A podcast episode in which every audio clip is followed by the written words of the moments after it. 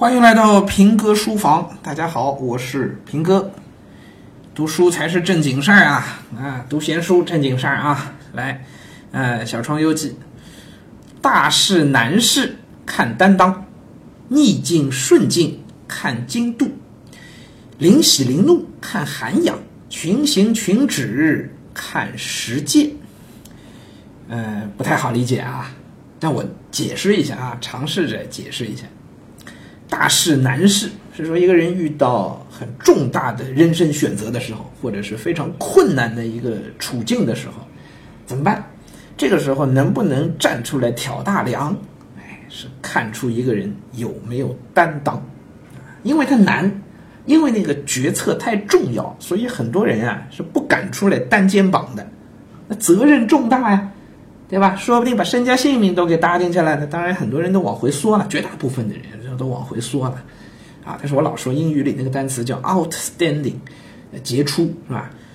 什么叫 outstanding？就是能从人群当中 stand out，就能站得出来。那这样的人就是杰出的，这种人就是有担当的，啊。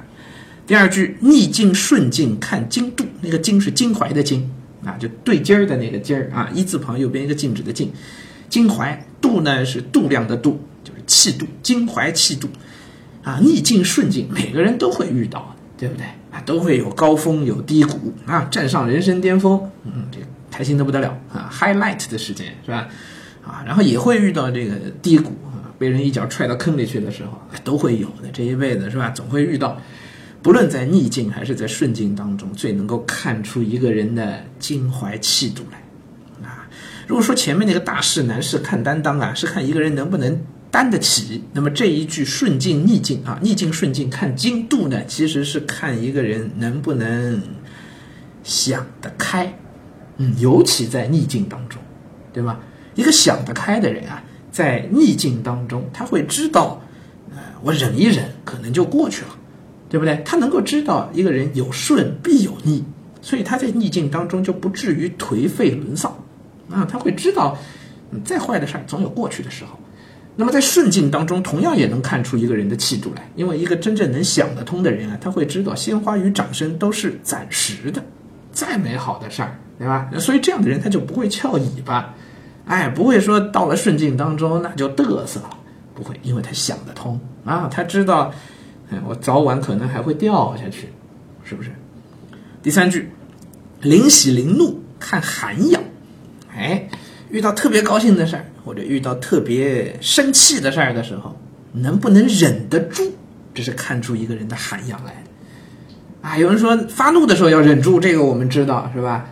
啊，对，要不然你你你这个会后悔啊，一冲动会后悔。但另一方面呢，在你遇到特别高兴的时候，你能不能忍得住？有人觉得这为什么要忍啊？我就应该狂欢，就应该高兴啊？不。一个人真的在特别高兴的事情的时候，哗，忍不住啊，就就立马就嘚瑟起来了，就开始手舞足蹈了啊，舞之蹈之了。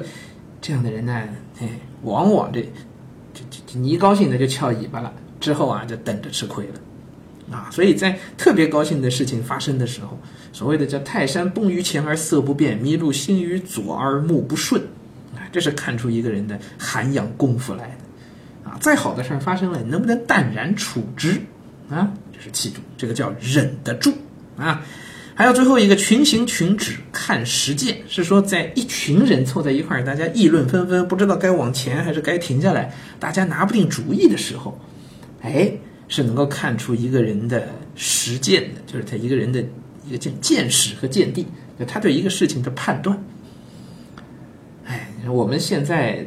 大家日常生活当中接触到的信息太多太多了，是吧？比如咱们平哥书房 就会聊这个聊那个，大家看的这个媒体看的这个，不论是电视新闻、广播新闻啊，还是听的各种评论啊，什么社论是吧？还包括我们这个微信朋友圈，那你看到各种各样的观点太多太多了，这都是群星群止。一个事儿啊，有人这么说，有人那么说，那哪一个观点真正是对的呢？你自己能不能看得明白？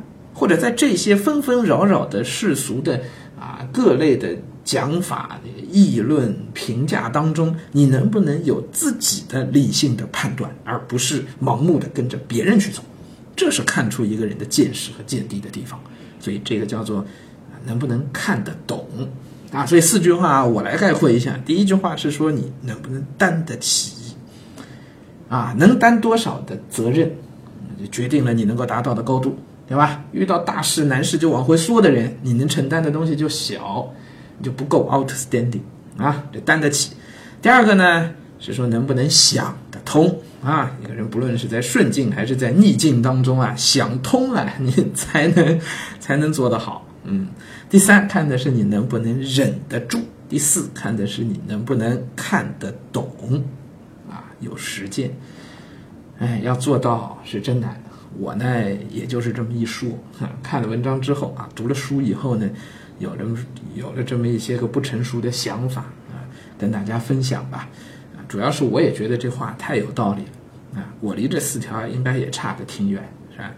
哎，但是人生就是一场修行，所有人呢都是在这个修行的途中，都希望能够变成更好的自己，所以，呃，一步一步来吧，嗯，好，今天就先跟大家聊到这儿啊，明天再接着聊。